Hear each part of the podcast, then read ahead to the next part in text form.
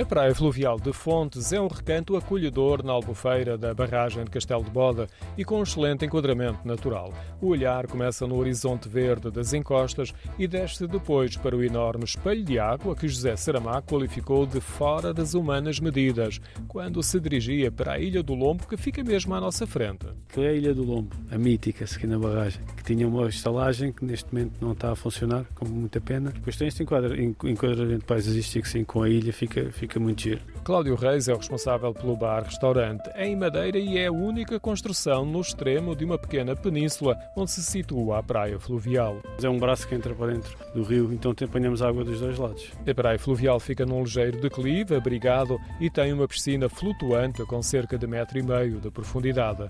No verão, nas contas de Cláudio Reis, a temperatura média da água é muito agradável. É quente. Ainda no sábado, no painel do barco, marcava água a 28 graus. No pico do verão é uma água que anda à volta disso, 26, 27, 28.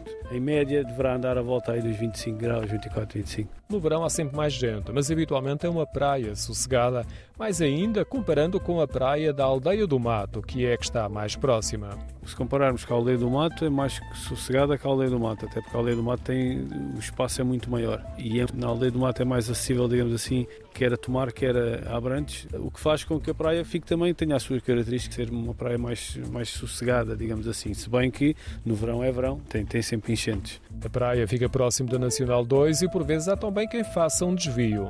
Em alguma, estamos a cerca de 8 km da Nacional 2 e mais malta de moto. Então fazem um desviozinho, vêm aqui, bebem qualquer coisa, dão um mergulho e depois continuam a viagem. A praia tem vários serviços de apoio e as instalações são acolhedoras e convidativas para se ficar até ao pôr do sol. Eu sou suspeito, mas é dos mais giros da barragem. O sol põe-se ali por trás, aquela zona da Ilha do Lombo, acaba por ser um, um pôr do sol giro. Sim. Há gente que vem aqui ou fica aqui de propósito para o pôr do sol? Sim, sim, no verão sim. A Praia Fluvial de Fontes foi distinguida este ano com bandeira azul e fica próximo da aldeia de Cabeça Ruiva, no Conselho de Abrantes.